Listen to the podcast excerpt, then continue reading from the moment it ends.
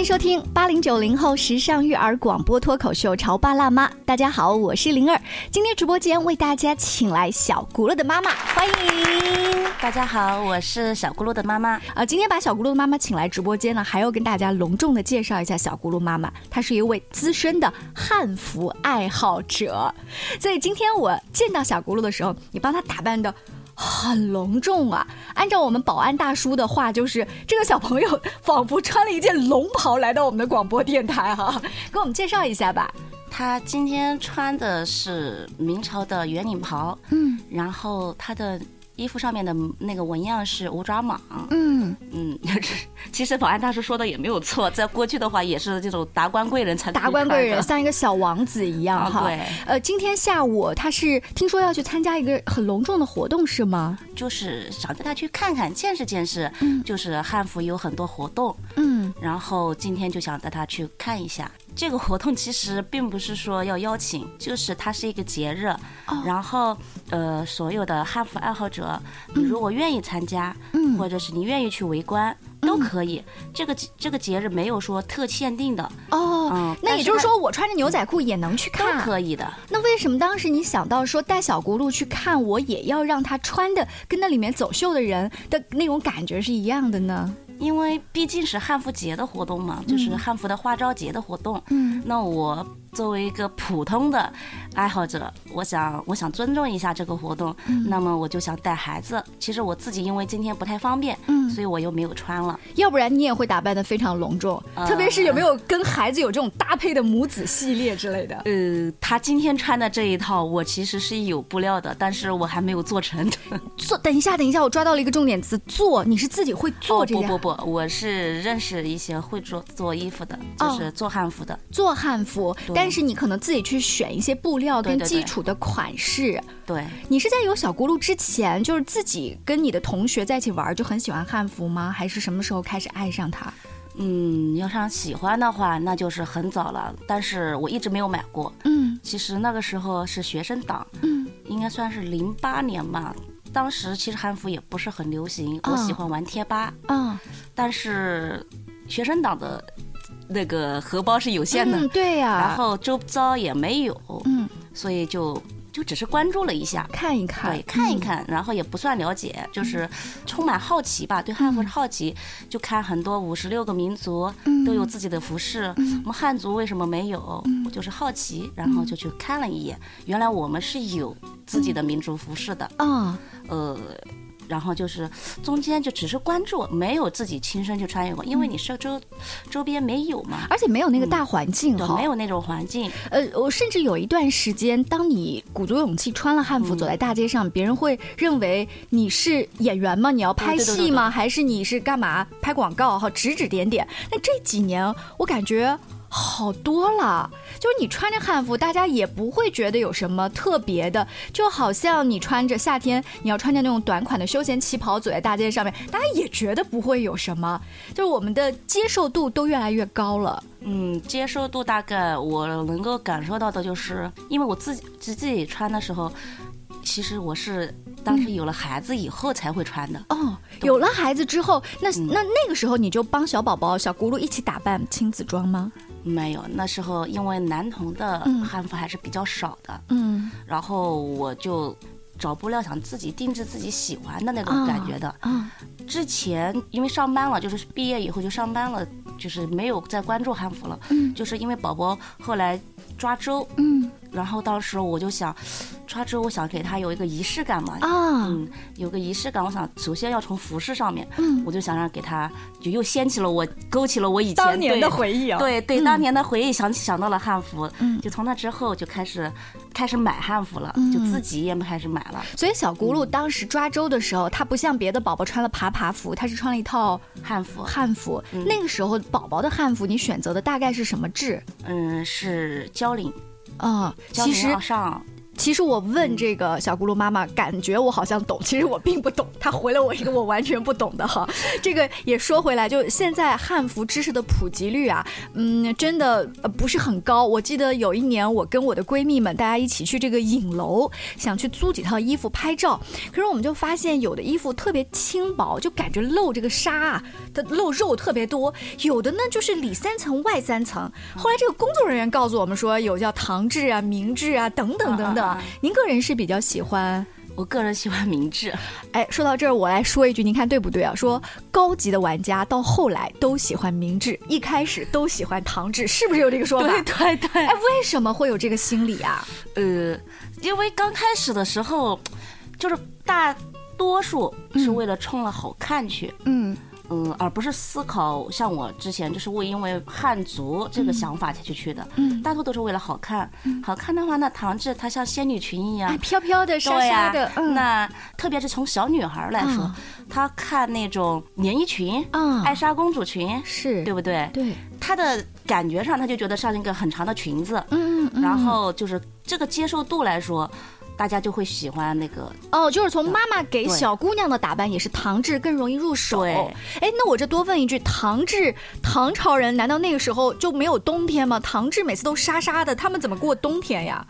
他外面可以穿一些很多，你有见过斗篷类的东西吗？啊，斗篷类的，就是在那个纱纱外面是可以再罩一件的。对啊，哦，而且还有，他也不一定全穿裙子啊。哦，他还有皮袄之类的，皮袄之类的。那为什么到后来你们？就是这个呃，资深玩家都喜欢研究明智的呢。哦，我也不算资深，我只是被个普通的爱好者。那你自己的审美观是怎么发生变化的？嗯，因为我觉得可以。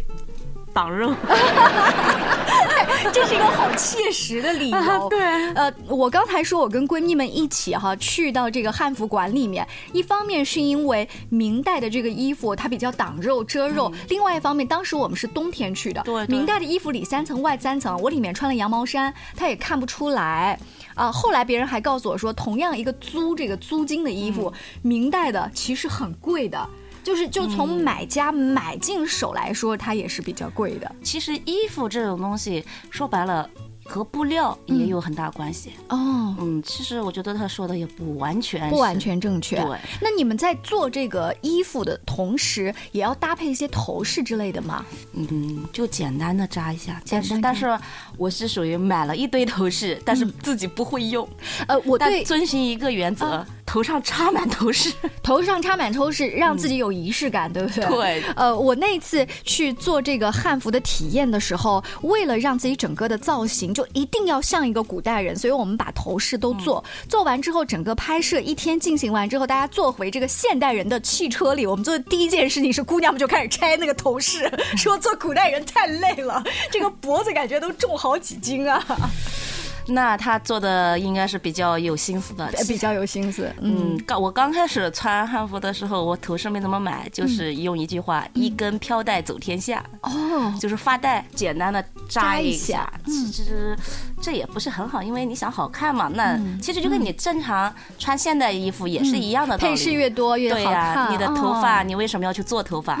为什么要染头染头发？对不对？那小轱辘妈妈可不可以跟我们说一说，回忆一下哈，你曾经参加过让你印象深刻的一些跟汉服有关的活动？个西塘文化节，嗯，那个西塘文化节是方文山主办的，嗯，当时带宝宝去，我应该是参参加了两届，第一届是，呃，围观作为围观群众，嗯，第二届就是报了他们当时的方阵队，嗯，然后。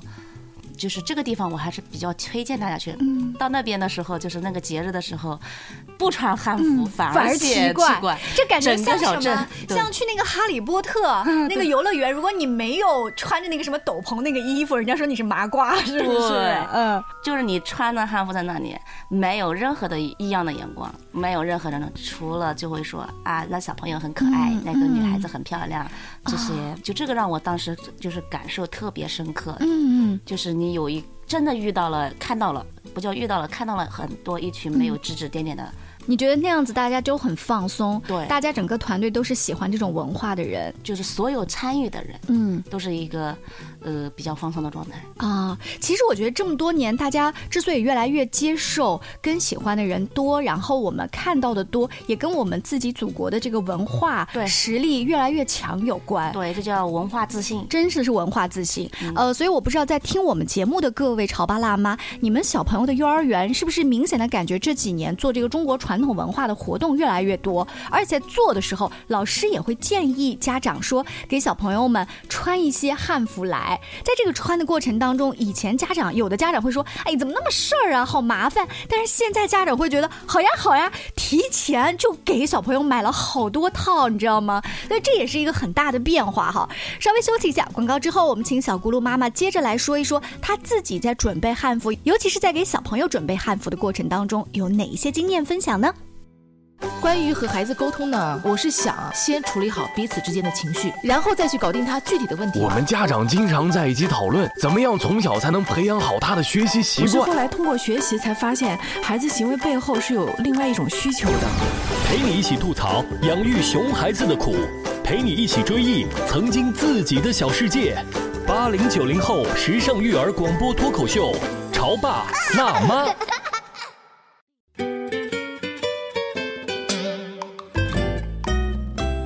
稍微休息一下，欢迎大家继续回来。今天潮爸辣妈的直播间里，灵儿为大家请来了小轱辘的妈妈。她很喜欢汉服，从自己上大学的时候啊，虽然没有足够多的零用钱，但是至少先去贴吧里啊，先去研究观望一下。等到自己后期结婚有孩子之后呢，哎，就可以给自己打扮起来，甚至给自己的宝宝小轱辘打扮起来。呃，我有一个问题，就是家里男孩跟女孩在打扮汉服的时候，会不会发现有完全不一样的难度体系现？呃，说到这个，我每次都想把小咕噜回炉重养，变成女孩子。呃，你看来你有故事哈，来说说看。因为男孩子的汉服，说实话的确很头疼。嗯，这也是导致我后期找布料去给他定制的原因。嗯，因为好看的男孩子的衣汉服还是比较少的。嗯，但是女孩子，广播田的女孩子的妈妈千万不要有这种顾虑，特别是太多了，太多了，就是你都可以给他准备不同。风格的，对对，哎呀，这个我有一个特别深刻的这个呃体会啊。有一年大概在端午的时候，你想端午五六月份的哈，那个合肥的天气已经比较热了。那我去带孩子参加一个幼儿园的舞龙活动，当时呢老师说小朋友都穿汉服，那因为这个热啊，我就没有给他的汉服里面加那个内襟。嗯，大家可以想象一下，那个男孩子的衣服内襟再不加，就直接光膀子穿，像是从澡堂子里面刚出。出来，再加上我们家小男孩在端午节那天在户外玩的浑身都是汗，我就说跟旁边的小姑娘怎么画风完全不一样啊！这是一次让我印象深刻的。第二次呢，是他选择了一个大概砖红色的一个汉服，因为发型也不太好做嘛，他就底下穿一条黑色的裤子，上面是那种红砖红色的汉服，走在舞台上参加一个颁奖典礼的时候呢，我远远的看着我的儿子，觉得他好像一个码头的长工，但是也是小女孩走过来，飘飘的那个纱裙子，我跟小咕噜妈妈有同样的那种遗憾。其实这个是涉及到性别问题了，因为你想，男生和女生，你在平时可选择，就现在的衣服来说，也是有很大差异的，更何况小朋友。那你后来自己有了更多的经验之后，总是不希望把小轱辘打扮成我刚才说的澡堂子里面出来，或是码头的长工，你怎么样稍微给它精致一点呢？嗯，这个不光是入门的妈妈的烦恼，也是我们的烦恼。就你们也会这样？对。所以小轱辘到夏天是没有合适的汉服的，是吗？没有，最多就是穿个半臂，没了。哦，那这样子的话我就放宽心了。就呃，看来还是小像小咕噜妈妈说的，每次到夏天的时候就好希望帮她回炉改造啊，就多生一个闺女出来的时候好好的打扮一下。那我们再来说到这个比较好打扮的小姑娘哈，可是有一些妈妈呢会觉得，嗯，一头发不好扎，第二呢是嗯那么多朝代或者制我不太懂的情况下，哎算了算了，还是穿普通的衣服吧。这个你有什么好的建议吗？第一个怕麻烦的妈妈们，呃，就是一小孩子并不一定说你要把他的头发要扎成什么样子。嗯，其实两个小揪揪就可以了。啊，像哪吒头一样，扎一个小夹子。你平时给宝宝戴一些小夹子都会戴，那你就可能那个发饰稍微配上你的古风一点的，就有一点垂坠感就好。对，不需要那么复杂。然后在选择衣服上面，你也不需要去选一些什么零零碎碎的东西，嗯，就很简单的小裙子，嗯。就像入门的妈妈比较喜欢那种纤纤的、飘飘的齐胸襦裙，嗯，就是你穿的时候你觉得这样很舒服就可以了。是。第二种就是不怕麻烦的妈妈，嗯嗯，那你就可劲的折腾。嗯，你在您的观点里面哈，嗯，汉服是平时上幼儿园也都可以每天穿，还是说是要有特定的仪式感的日子才穿？这跟家长的个人需求，你像我的话，我家宝宝如果周末的时候有时间的话，我可能带他会出去玩，嗯，看看花。这个春天呢来了，外面的花很漂亮，我不会顾虑什么特定的仪式感啊。对，就是把它当做闲暇周末，然后都这样穿。对，所以小咕噜自己现在也很习惯哈，他很习惯的。嗯，他会不会觉得你看我穿的衣服就？跟其他小朋友不一样，然后别人都会好像来研究一下我的衣服啊，夸夸我很可爱呀。啊，那他基本上出门就是属于回头率比较高的那个小朋友。他自己也很高兴哈。嗯，一个他高兴，还有个他已经接受了。嗯，之前也有别人就说，哎呀，你看你小男孩穿穿裙子，嗯嗯，他会反驳别人，嗯，他会说这是汉服。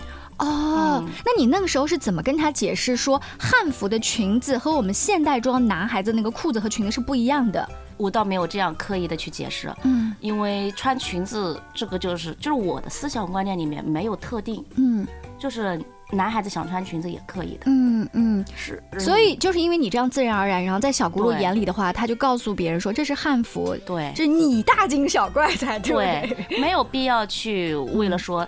就只能规定男孩子和女孩子的一定要怎么样的区分？是，就是这也涉及到了一种教育观念吧。我不希望孩子去固定了一个思维。嗯。所以，就是对他来说，汉服只是一件普通的衣服衣服而已。对，他没有说是跟别人，我是为了凸显自己或者怎样。那你有告诉他说这是我们民族的衣服，跟我们的国家历史啊什么都有？你也告诉他？我跟他就是说过，嗯，他自己也知道，他会说这是我们自己的民族服饰，嗯，就是他自己会有这种很骄傲的感觉。对，他就是很骄傲，而且加上别人夸赞他好看、好可爱。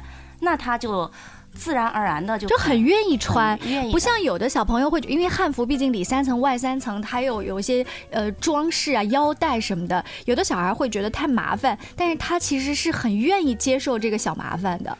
嗯，这里我要纠正一下，就是他的汉汉服其实不一定要里三层外。哦，你看他今天里面只是穿了一件。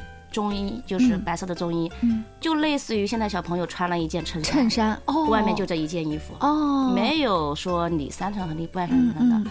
还有，甚至他只要穿一件外衣就可以了。嗯嗯，就是并不麻烦。好，那也是今天小咕噜妈妈来到直播间，跟我们啊普及了一些汉服的知识。